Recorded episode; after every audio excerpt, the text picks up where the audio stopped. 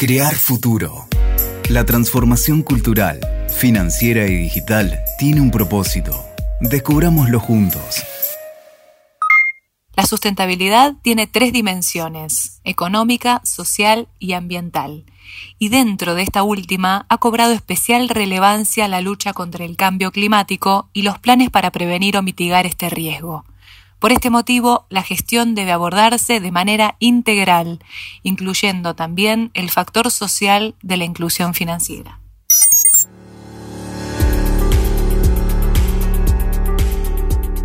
Hola, muy bienvenidos a este nuevo episodio de Crear Futuro, un podcast realizado por Itaú Argentina. Mi nombre es Mariana Colucho y hoy vamos a hablar sobre finanzas sostenibles. ¿Qué son? ¿Cómo está el mercado? ¿Qué están haciendo los bancos en este tema en la Argentina?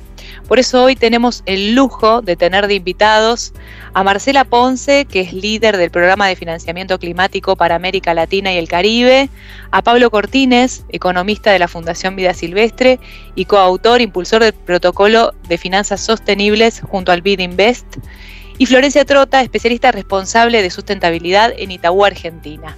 Así que sean todos muy bienvenidos, es un placer tenerlos aquí. Vamos a comenzar rompiendo el hielo con Pablo Cortines porque él nos va a contar desde la base, primero, cuál es la definición que tenemos de finanzas sostenibles. ¿Qué es finanzas sostenibles? Son muchas cosas. Contanos, Pablo. Bueno, muchas gracias. Gracias, Banco Itaú, por esta invitación. Un placer compartir con Marcela este espacio. Bueno, una definición más o menos rápido dentro de las varias que hay es están las finanzas tradicionales, que tienen la parte de riesgo y la parte de inversiones, y es básicamente incorporar otros aspectos, como los aspectos ambientales, sociales y de gobernanza, los famosos ASG o ESG en inglés, a estas finanzas tradicionales. Lo importante es que este es un proceso que se viene dando desde hace ya un par de décadas, sobre todo en Europa, y que en nuestra región, fundamentalmente a partir de Brasil, Colombia y México, está ganando cada vez más lugar. Y lo entendemos como un proceso que también está llegando a la Argentina con las dificultades propias que tiene la Argentina, pero a través de una serie de iniciativas, yo diría que en los últimos tres años y después de haber trabajado más de seis años en la temática, estamos viendo algunos frutos que nos indican que ese Racing Awareness que hicimos durante bastante tiempo está teniendo los frutos. Uno de los ejemplos juntando IFC e Itaú es eso, que ya se mencionó, que ya mencionó Marcela, tan importante porque fue el primero de la región, de América Latina, de manera tal que así como esas historias, hay otras historias más, tal vez de menor tamaño, que también están sucediendo en la Argentina. Pero bueno, estamos en un inicio, estamos desde atrás respecto de muchos de los otros países de América Latina, pero con un gran nivel de concientización del sector, del sector bancario y también del sector mercado de capitales en la Argentina. Exacto. Ahora, si tuvieras que decir cómo está actualmente el mercado de finanzas sostenibles en Argentina, ¿qué tenemos hoy? ¿Cómo es el mapa? Mira, el mapa es, no existe regulación de parte del Banco Central, de parte del otro regulador del sistema financiero, que es la Comisión Nacional de Valores. Existen varias iniciativas a partir del año 2019, pero básicamente con lineamientos para bonos sociales, verdes y sostenibles.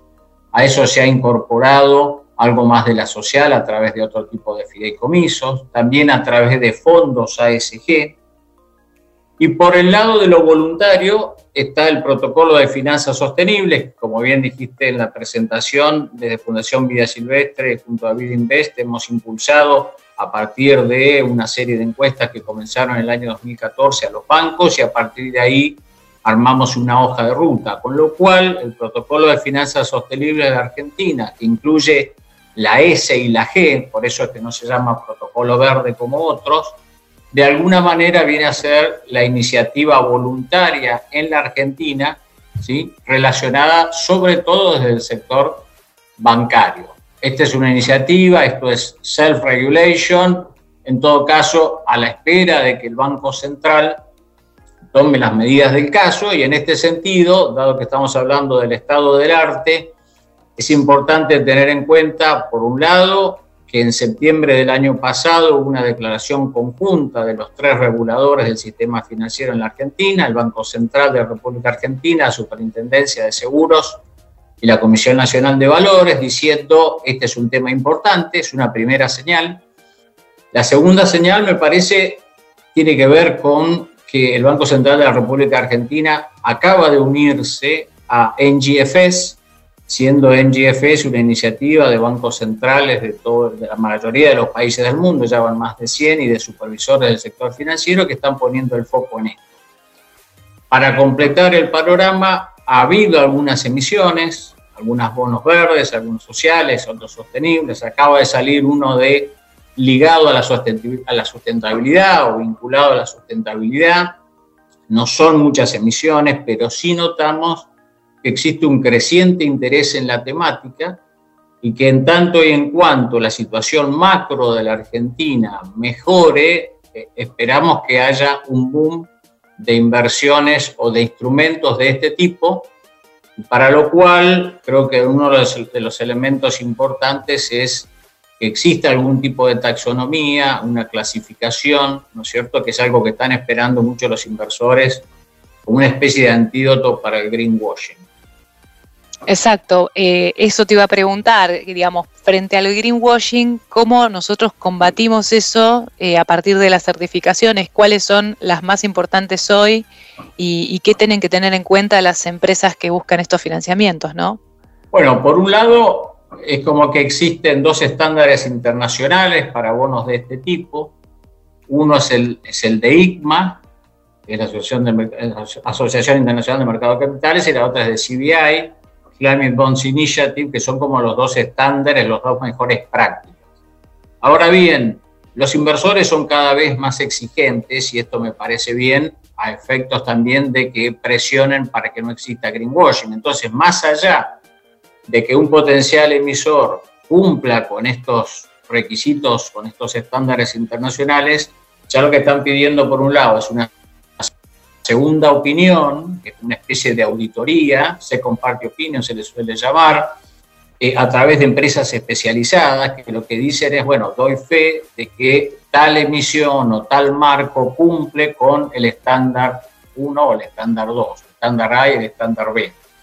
Y lo otro, que también es muy interesante, es la parte de reporting en general, que es el cuarto requisito en realidad de cualquiera de estas dos este, de estos dos estándares internacionales, porque ya tiene que ver con, bueno, demostrarme cuál es el impacto real que tuvo, sobre todo comparado con aquello que fue anunciado, enunciado, por ejemplo, en el prospecto de emisión. Bueno, si se iban a disminuir X cantidad de gases de efecto invernadero, demostrar que efectivamente esto sucedió.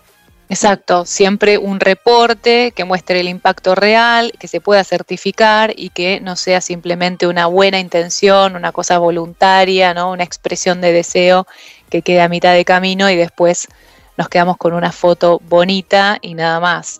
Eh, ahora, eh, volviendo al punto donde vos hablabas de los bonos sociales, verdes y sostenibles, está buena hacer esta aclaración eh, para quienes no, todavía no, no saben esta diferenciación. Eh, qué son cada uno de ellos y, cómo se accede a, a estas líneas, ¿no? Bueno, podemos decir en todo caso que los bonos verdes han sido los más conocidos, los primeros, allá por el año 2007, el Banco Europeo de Inversiones lanzó el primero, pero existe como una categorización, digamos, previa, que es bonos temáticos. Un bono temático es un bono que tiene use of proceeds y un destino determinado. Cuando uno emite una obligación negociable, por ejemplo, en Argentina o un título de deuda, la verdad es que lo que muchas veces sucede es que cuando se habla del destino de los fondos, lo único que dice es de acuerdo a la ley de obligaciones negociables de Argentina, lo cual es demasiado amplio. Un bono temático es entonces un bono en el cual el destino de los fondos ya está especificado, está claro y si es una obra determinada, eso tiene que estar, eso tiene que figurar. Por ejemplo, un parque eólico en tal lugar. Bien, entonces, verde tiene que ver todo con lo, relacionado con medio ambiente y las clasificaciones suelen ser eficiencia energética, energía renovable, construcciones verdes, toda la parte de saneamiento, la parte que tiene que ver con economía circular, la parte con transporte verde, etcétera, etcétera. Cuando pasamos a la social, como su nombre lo indica, tiene más que ver con, y ahora tocamos con el tema este, inexorablemente que tenemos que hablar, que es el coronavirus, temas relacionados con la salud, con la infraestructura básica, con la vivienda básica, con la atención de grupos vulnerables, incluyendo temas de género, temas de generación de empleo verde y temas de eh, básicamente eh, inclusión de los distintos sectores más vulnerables a la economía. Y cuando hablamos de sostenible, por último, en esta clasificación rápida que estamos haciendo, hablamos de un mix entre proyectos verdes y proyectos sociales. Pero estos bonos temáticos son más amplios. Hay bonos azules que tienen que ver con cuestiones del mar, cuestiones de coral reefs y muchas otras cuestiones. También hay bonos naranja, alguno en Colombia que está relacionado con la economía del conocimiento, con la creatividad, etc. Y yo creo que la tendencia es justamente a que estos bonos sean cada vez más específicos. Entonces, no me extrañaría que dentro de poco aparezca un bono que tenga que ver con la no deforestación, ¿cierto? Entonces esto podría estar vinculado, si hablamos en la región, con el Amazonas, o si hablamos en la Argentina, del bosque chaqueño. Entonces creo que eso es, a su vez, esta especie de taxonomía, ¿no? Lo que hace que cada vez el inversor tenga más posibilidades de identificar un objetivo que él tenga con el destino de los fondos y que por otro lado los, grados de libertad que tenga el emisor cada vez sean más reducidos. Entonces yo creo que todo esto es lo que está considerando el inversor a la hora de decir, bueno, invierto en tal o en cual instrumento ASG. Interesante, sobre todo, bueno, entendiendo que abriéndose todo este abanico de, de posibilidades temáticas, cómo hacer para que la macro no nos condicione, ¿no? ¿Qué tiene que hacer el sistema financiero en su conjunto para acelerar más el financiamiento y que todo esto se siga expandiendo? Bueno, a ver, ahí hay cuestiones que exceden, digamos, este, el tema de las finanzas sostenibles, que básicamente eh, tiene que ver con que la macro esté bien o esté un poco mejor, por lo menos. Eh, ahora, en el mientras tanto, hay posibilidades por ejemplo, algunos instrumentos de emisores exportadores que con el afán de evitar o hacer un, hacer un bypass al, al, riesgo argentino puedan decir, bueno, dejo parte de esos fondos en el exterior, en un trust afuera, con lo cual el riesgo argentino disminuye. También pueden haber garantías parciales de crédito que puedan dar por ejemplo, algunos de los, de los MDBs, de la, banca multilateral o de los DFIs, se puede encontrar, y de hecho eh, estamos trabajando en, en, varias alternativas, lo que sucede es que, bueno, son cuestiones costosas que hay que trabajar uno por uno, hay muchos interesados en esto, pero el inversor lo que está mirando es, bueno, Argentina es un país eh, standalone con todo lo que ella implica, entonces las posibilidades de hacer un bypass al riesgo argentino son acotadas, pero existen. ¿no? Algún tipo de fideicomiso, de cesión de derechos de exportación, de cesión de flujos futuros, puede ser que satisfaga a algunos inversores internacionales. Ojalá que esto sea ¿no? una transición hasta tanto este, ocurre esto que vos decís, que está empezando a tener relevancia y peso en los entes reguladores que ya están eh, digamos, eh, en red con toda la movida que se viene de manera internacional, ¿no? Así que creo que, eso por ahí puede ser un, buen condicionante en, el aceleramiento, ¿no? De todo este desarrollo. Eh, ¿Algún caso que quieras destacar? ¿Qué es lo que se viene? como para hacer un cierre y dejar un mensaje este, de, de, qué es lo que, una reflexión positiva que aliente a las empresas a tener finanzas sostenibles, ¿no? Yo creo que la reflexión más que positiva es realista, es que vemos desde el lado del sector financiero y también de las empresas un interés creciente en toda esta temática. La tarea que tenemos, y es una tarea en la que estamos trabajando desde hace mucho tiempo, inclusive a partir del protocolo, con la participación y en muchas actividades en las cuales También ha participado, es seguir capacitando, seguir haciendo raising awareness, hay veces que uno cree que ya se hizo suficiente y después vas a una reunión y resulta que tenés que empezar de nuevo. Entonces yo creo que esto es muy importante que se continúe con esto. Las posibilidades en la Argentina, sobre todo en la economía real, en las economías regionales, son gigantescas. No quiero eh, entrar en esto trillado, decir Argentina tiene todas las producciones, todos los climas, todos los suelos, pero la verdad es que cuando uno recorre eh, el país y ve las necesidades, que no solamente en términos de energía se circunscriben a, eólica y a solar fotovoltaica, sino en el norte del país todo lo que se puede hacer con otro tipo de, de energía, me parece que es muchísimo lo que tenemos que hacer. Entonces, desde el sector financiero creo que se está avanzando muy bien. Lo que sí me parece es que el sector financiero tiene una gran oportunidad de concientizar a sus clientes y potenciales clientes respecto de tanto el riesgo ambiental y social como las oportunidades que se abren para su propia financiación. Entonces, mi mensaje es muy positivo, pero también es que tenemos que seguir trabajando en esto de manera incansable, porque esos inversores de los que hablábamos anteriormente son cada vez más exigentes. Los fondos, si bien son cuantiosos, como decía Marcela, medidos en trillions, en lo que es el PRI, que son los principios de inversión responsable, y en muchas otras iniciativas más, van a seleccionar y están seleccionando a dónde van, tanto a qué país, por eso el marco regulatorio es importante, como a qué empresa van a ir. Y aquellos que cuenten con los distintos requisitos, con las certificaciones, con la Second Party Opinion, con los informes vinculados con el, cambio real a partir de ese fondeo en particular, son aquellos que van a recibir ese fondeo, que dicho sea de paso, y con esto cierro, cuando muchas veces me preguntan, bueno, pero ¿quién compra estos instrumentos? Cuando uno ve los niveles de sobresuscripción de la inmensa mayoría de estos, ahí está la respuesta. En el caso del BNDES de Brasil fue cinco veces, hubo ofertas por cinco veces los montos ofrecidos, que eran de mil millones. En el caso del primer bono verde de Chile fueron de ocho veces y de doce veces los niveles de sobresuscripción.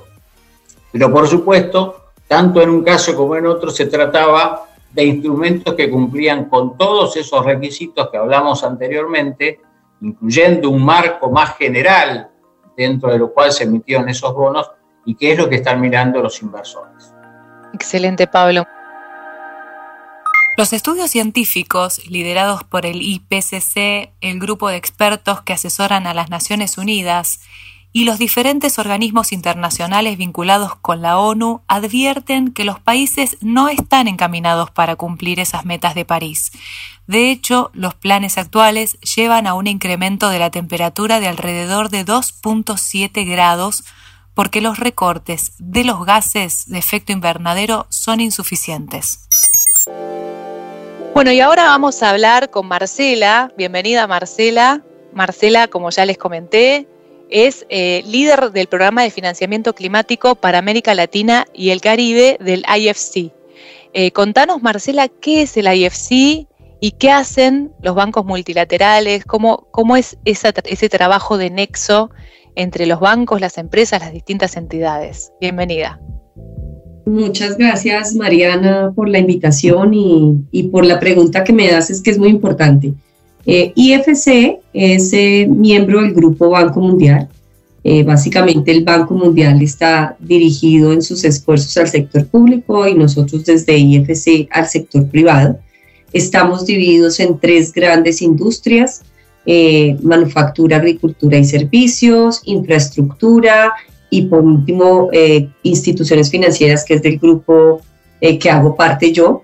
Eh, y desde IFC lo que hacemos es básicamente como Banco de Desarrollo promover que con nuestras acciones podamos reducir la, la pobreza en el mundo y podamos tener una prosperidad compartida. Y esto en el ámbito de clima lo que significa, y lo voy a resumir en lo que ha sido el compromiso del Grupo Banco Mundial reciente en julio del año pasado, en donde nos hemos comprometido desde el ámbito de clima a que el 85% de todo lo que hagamos desde IFC en el 2023 va a estar alineado con París y al 2025 estará al 100% alineado con París.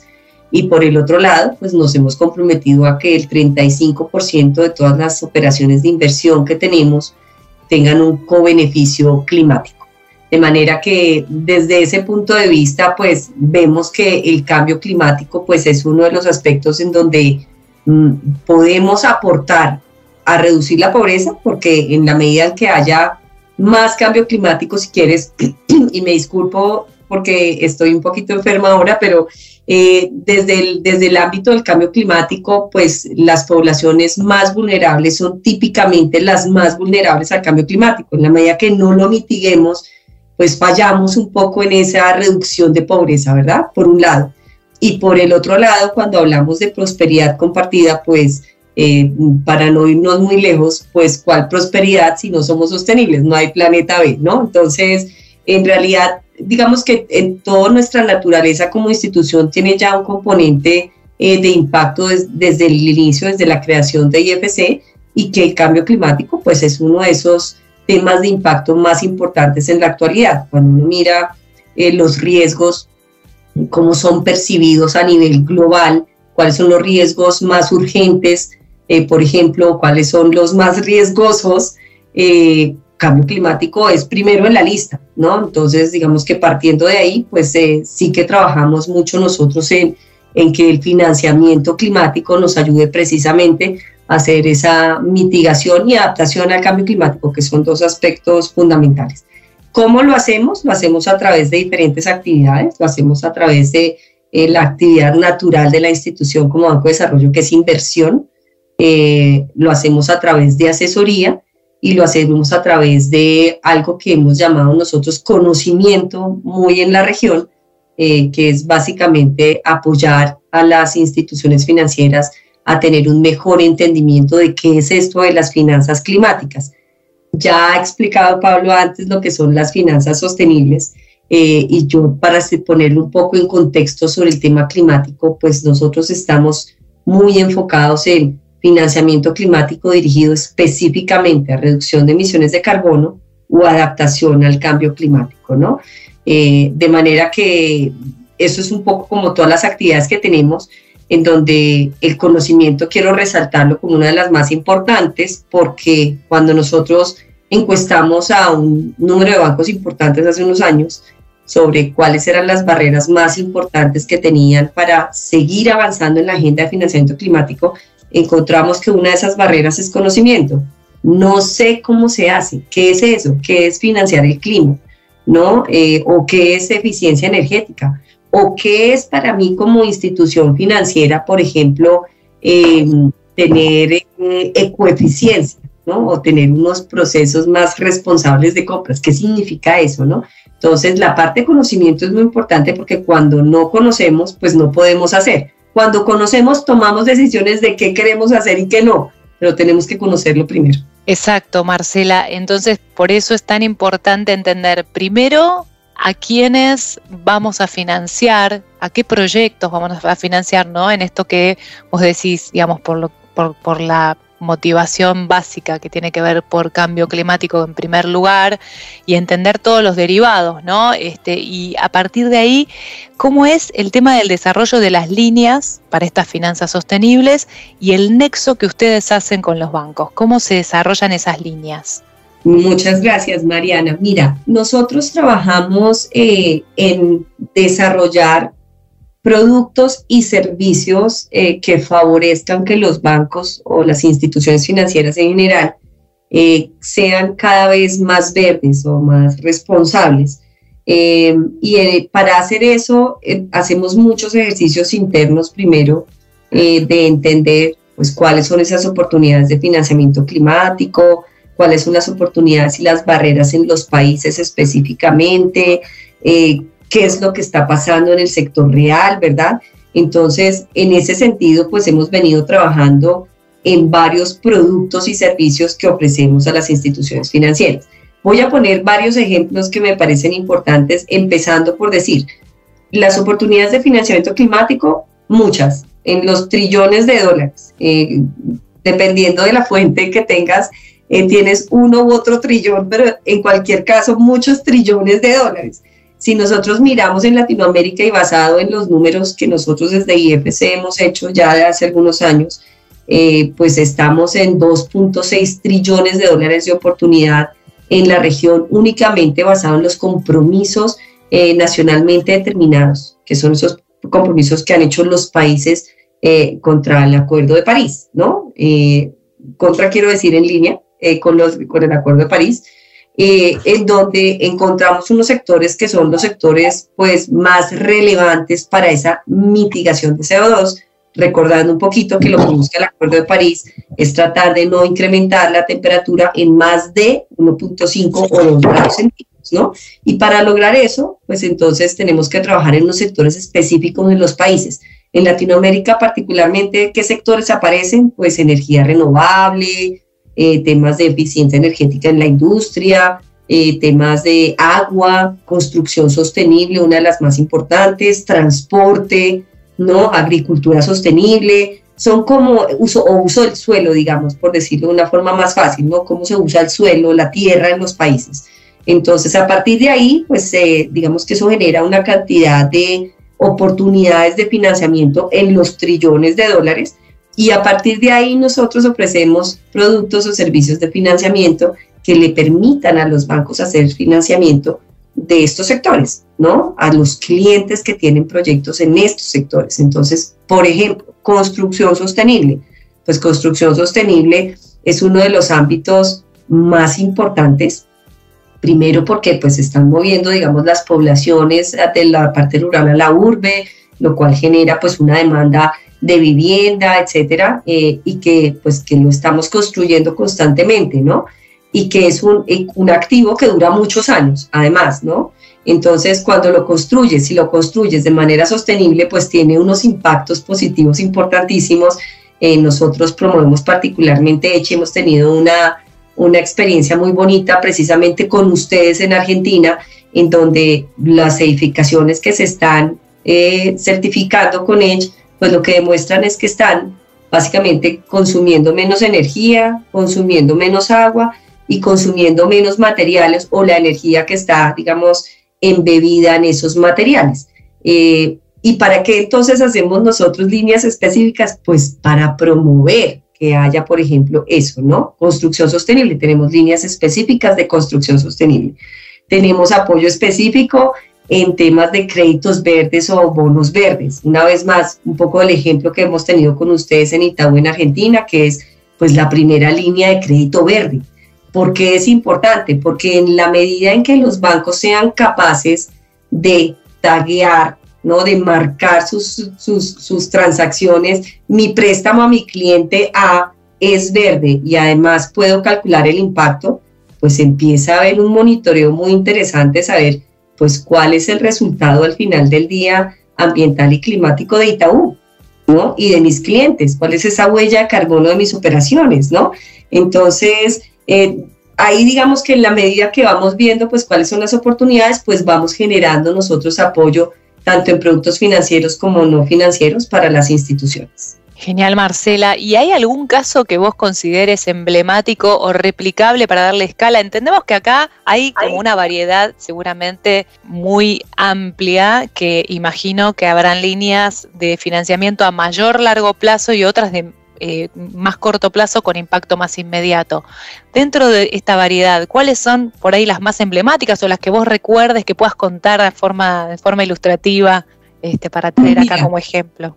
Yo creo que lo, que me parece a mí más eh, interesante son aquellas transacciones que, digamos, que son públicamente reconocidas como verdes. Eh, y ahí entran, pues, los bonos verdes, los créditos verdes certificados, eh, porque de alguna forma, cuando estamos bajo esos estándares internacionales, ¿no? Y nosotros nos alineamos a los principios de bonos verdes y de créditos verdes, pues te da un poco la seguridad de que está siendo eh, tratado y operado de manera muy responsable, ¿no? Eh, en eso hemos trabajado nosotros en la región, en las primeras emisiones de bonos verdes en la región, en Colombia, eh, en Ecuador, en Argentina, ¿no? De manera que yo creo que eso para mí es muy emblemático, que es llevar a las instituciones a que estén, digamos que en ese mercado capital es verde de manera certificada cumpliendo con estándares internacionales. Eh, lo mismo los créditos verdes, volvemos con ustedes que fue el primer crédito verde certificado, pues yo creo que esas son eh, transacciones que son muy importantes para el mercado porque mandan una señal eh, muy clara y pública, ¿no? estamos comprometidos con esto, que es hacer más financiamiento verde. pero por el otro lado, si quieres, me salgo un poco de las transacciones para decir, ¿sabes qué es importante? La estrategia. Los bancos tengan una estrategia clara de financiamiento verde. ¿Qué significa eso?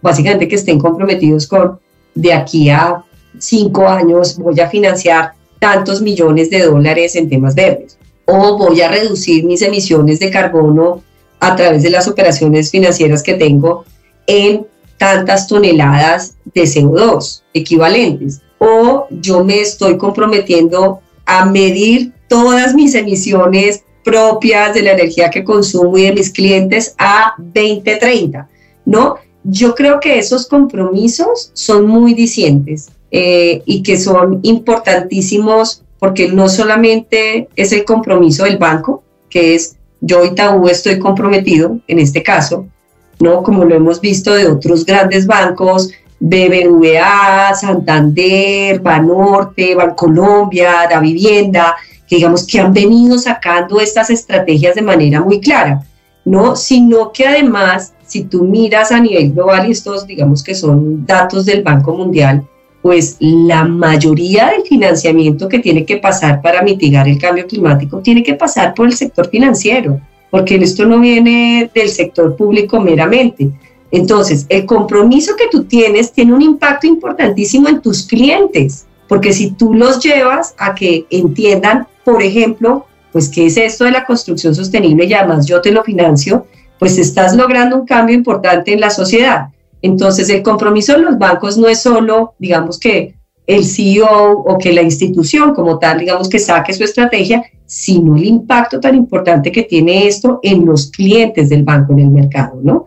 Eh, yo creo que eso es muy relevante, estamos viendo de eso cada vez más eh, y, ojalá veamos más y más, ¿no? Donde eh, nosotros habíamos calculado que más o menos para que estuviéramos en línea con París, el 30% de las carteras de los bancos tendría que ser verde. Ojalá no solo lleguemos al 30%, sino que sobrepasemos ese 30%. Ojalá, ojalá Marcela es esperanzador todo esto que vos comentás. Realmente es un incentivo súper interesante para que las carteras de los bancos empiecen a aumentar su volumen en este tipo de impacto. Según recientes estudios, China es el principal emisor y acumuló en 2019 el 27% de todos los gases de efecto invernadero expulsados por la actividad del ser humano. Le siguen Estados Unidos con un 11%, India y la Unión Europea con un 6%, y por si se mira las emisiones acumuladas, Estados Unidos sigue siendo el país que más ha contribuido históricamente al calentamiento global.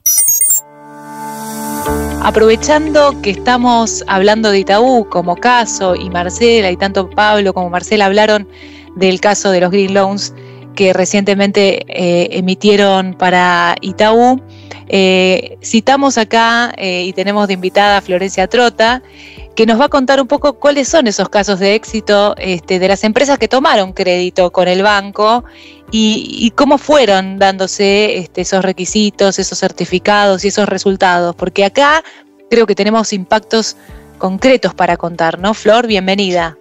Sí, ¿qué tal Mariana? Un gusto estar acá, compartir con Pablo y con Marcela este espacio. Eh, realmente para Itaú fue un honor y un privilegio haber sido el primer banco en Latinoamérica en generar estos créditos verdes certificados. Eh, ya, ya venimos escuchando esto de la importancia de la certificación, pero sin duda tener una línea verde certificada que le permite a las empresas hacerse de un capital para poder transicionar en sus matrices energéticas para poder cambiar esa forma de abastecimiento energético, para trabajar con energías renovables, para trabajar con biomasa, empezar a incorporar en las empresas estas nuevas formas de, hacerse de energía. Es muy importante, para nosotros fue muy importante esta línea eh, que trabajamos en conjunto con el IFC y la certificación que brindó KPMG eh, tenía un, un, valor de 35, una línea de 35 millones de dólares justamente para estos proyectos, ¿no? Para empresas que quieran transicionar en eficiencia energética, energías renovables y biomasa. Eh, la biomasa es generar energía por medio del residuo orgánico de, digamos, lo que serían los residuos, ¿no? La basura, podríamos hablar más concretamente. Y muchas de las empresas que han tomado estos, esta línea de crédito especial decía Pablo, que tiene sus requisitos, que tiene sus especificaciones, que tiene sus necesidades y sus formas de, adquisición. En general, no es igual que una línea de crédito común, tiene una diferencia entre tasa y, o plazo, depende del caso. Pero estas empresas que toman esta línea lo que empiezan a mostrar ahora, ya algunos años de, haber incorporado esta línea, es, son los primeros resultados, ¿no? Es ir a lo concreto, lo que venimos charlando, es decir, bueno, ¿Qué pasa con esta transición energética, con estas nuevas formas de, biomasa o, de energías limpias? Y algunos de, los, de las empresas muestran ya resultados de una eficiencia en 100 toneladas al año en reducción de emisiones de gases de efecto invernadero o CO2, como lo solemos llamar. Y para que tengamos una idea y una referencia, una persona en Argentina, promedio, esto es un, cálculo hecho por estudios con calculadoras de huella de carbono, emite dos toneladas de CO2 al año, ¿no? Entonces, bueno, ¿cómo, perdón, 10 toneladas de CO2 al año? Eh, entonces, ahí es donde nosotros tenemos eh, una manera de ver eh, cómo lo importante de estas decisiones, de estas decisiones estratégicas de las empresas de migrar hacia una forma de producción y de abastecimiento energético limpio. Otro de los proyectos, y también haciendo referencia a lo que decía Pablo, tiene que ver con la construcción sostenible, la construcción sustentable. Esto de eh, pensar a largo plazo esos activos, esas construcciones que nosotros vamos a hacer, esa infraestructura que tenga incorporado desde su diseño, desde su pensamientos, de su lógica, una cuestión sostenible de base, ¿sí? Que a su vez, por ejemplo, como es el caso de Estudiantes de La Plata, que es el estadio construido en esa ciudad, eh, ya lleva eh, dos años determinado casi, y tiene además... aclarar que Club de Estudiantes de La Plata es un club de estudiantes de la ciudad de La Plata de eh, la provincia de Buenos Aires en Argentina, digo para todos los que están escuchando fuera del país. Y el club, que tiene además de esta línea de crédito especial, logró la certificación EDGE, que es un sistema de certificación de edificios ecológicos que permite a los desarrolladores de proyectos inmobiliarios construir de una manera sostenible. ¿no? Y para hacer, hacerse de esa certificación es necesario cumplir, por ejemplo, con un ahorro mínimo del 20% en energía o del 20% en agua y del 20% en la energía incorporada en los materiales del edificio. Entonces, es una forma diferente de concebir estas estructuras, estas em, inversiones inmobiliarias y cómo a largo plazo van a mostrar sus beneficios y sus impactos positivos en lo ambiental. ¿no? Entonces, bueno, esto es eh, un poco algunos de los ejemplos más concretos que tienen que ver con el desarrollo de esta línea verde certificada. Genial, este es un excelente caso. A quienes no lo conozcan, los invitamos a verlo porque realmente hay un montón de, información respecto de esta certificación Edge del Club de Estudiantes de La Plata y es un muy bonito ejemplo, sobre todo desde lo visual, para entender ¿no? cómo se plasma ahí eh, la construcción este, sustentable. Y hablando de esto, eh, volviendo un poco a, cómo hacen los análisis de riesgos los bancos, ¿no? Eh, ¿Cómo es este tema? Porque los bancos realmente son muy estrictos en el análisis de riesgo y abarcan un montón de aristas. ¿Qué tenés para contarnos al respecto, Flor? Sí, los bancos tienen un esquema de análisis de riesgo, análisis crediticio muy exhaustivo, muy taxativo y en estas líneas en particular es aún mayor porque como cumplen, como decía Pablo, eh, estándares internacionales, es necesario tener en cuenta, además del análisis de riesgo, el análisis de impacto ambiental, social y de gobernanza, en este caso, que son los criterios ASG. Pero los análisis de riesgo solamente no es lo que podríamos pensar completar una planilla poniendo datos de a qué se va a dedicar el proyecto que se está financiando, sino que tiene involucrada también el análisis ambiental, las revisiones por satélite cuando se tratan de los campos, por ejemplo, la verificación de los impactos ambientales si hace falta realizar o no desmonte, digamos, cuáles son todos esos impactos que a futuro va a generar ese proyecto que se está financiando. Es muy exhaustivo y, requiere de especialistas porque eh, lo que hablábamos al principio es que estas líneas, estas financiaciones son pensadas y son concebidas a largo plazo, son de importes muy grandes, de volúmenes de dinero muy, muy numerosos, entonces es necesario saber cómo a largo plazo esa financiación va a generar impacto positivo en el ambiente en este caso. Sí o sí tiene que generar un impacto positivo porque si no, no podríamos hablar de financiar proyectos con una línea verde certificada. Lo que decía Pablo de los reportes es fundamental. Los equipos de riesgos de los bancos requieren anualmente hacer un reporte de cada uno de los proyectos financiados con un estatus validado por expertos también en temas ambientales, de, los avances de estos proyectos y cómo esos proyectos van marcando su evolución. ¿sí? Por eso es que ya hoy podemos empezar a medir cómo es esa reducción de emisiones que se va dando, porque hay herramientas que en el caso de lo que la línea que compartimos con IFC se llama Cafitool y es una herramienta muy conocida que utilizan muchos bancos para justamente poder ir analizando esta evolución de reducción de impacto y de reducción de emisiones.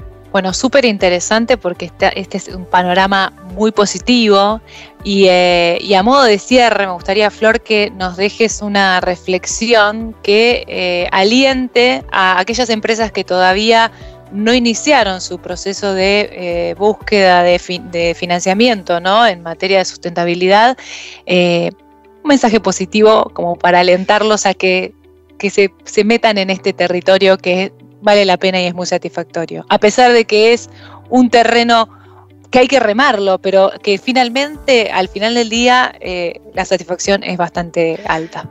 Sin duda, las empresas están eh, incorporando en sus estrategias de negocio los conceptos de sostenibilidad, sustentables, de, aspectos sociales, de gobernanza, temas ambientales. Eso está pasando en los últimos tiempos a partir de lo que mencionaba Pablo también y, Marcela sobre el Acuerdo de París y, y, todos el, informe de, IPCC que, que, mencionabas anteriormente, también todas estas digamos, noticias o todos estos impactos que nos van llegando y que nos van mostrando hacia dónde va el desarrollo de, nuestro planeta, eh, hace también eco en las empresas y, muchas han nacido sustentables, otras están creciendo y se están adaptando y están cambiando sus, eh, sus estilos de negocio hacia modelos de gestión sostenibles y las que todavía no, sí lo tienen en el radar.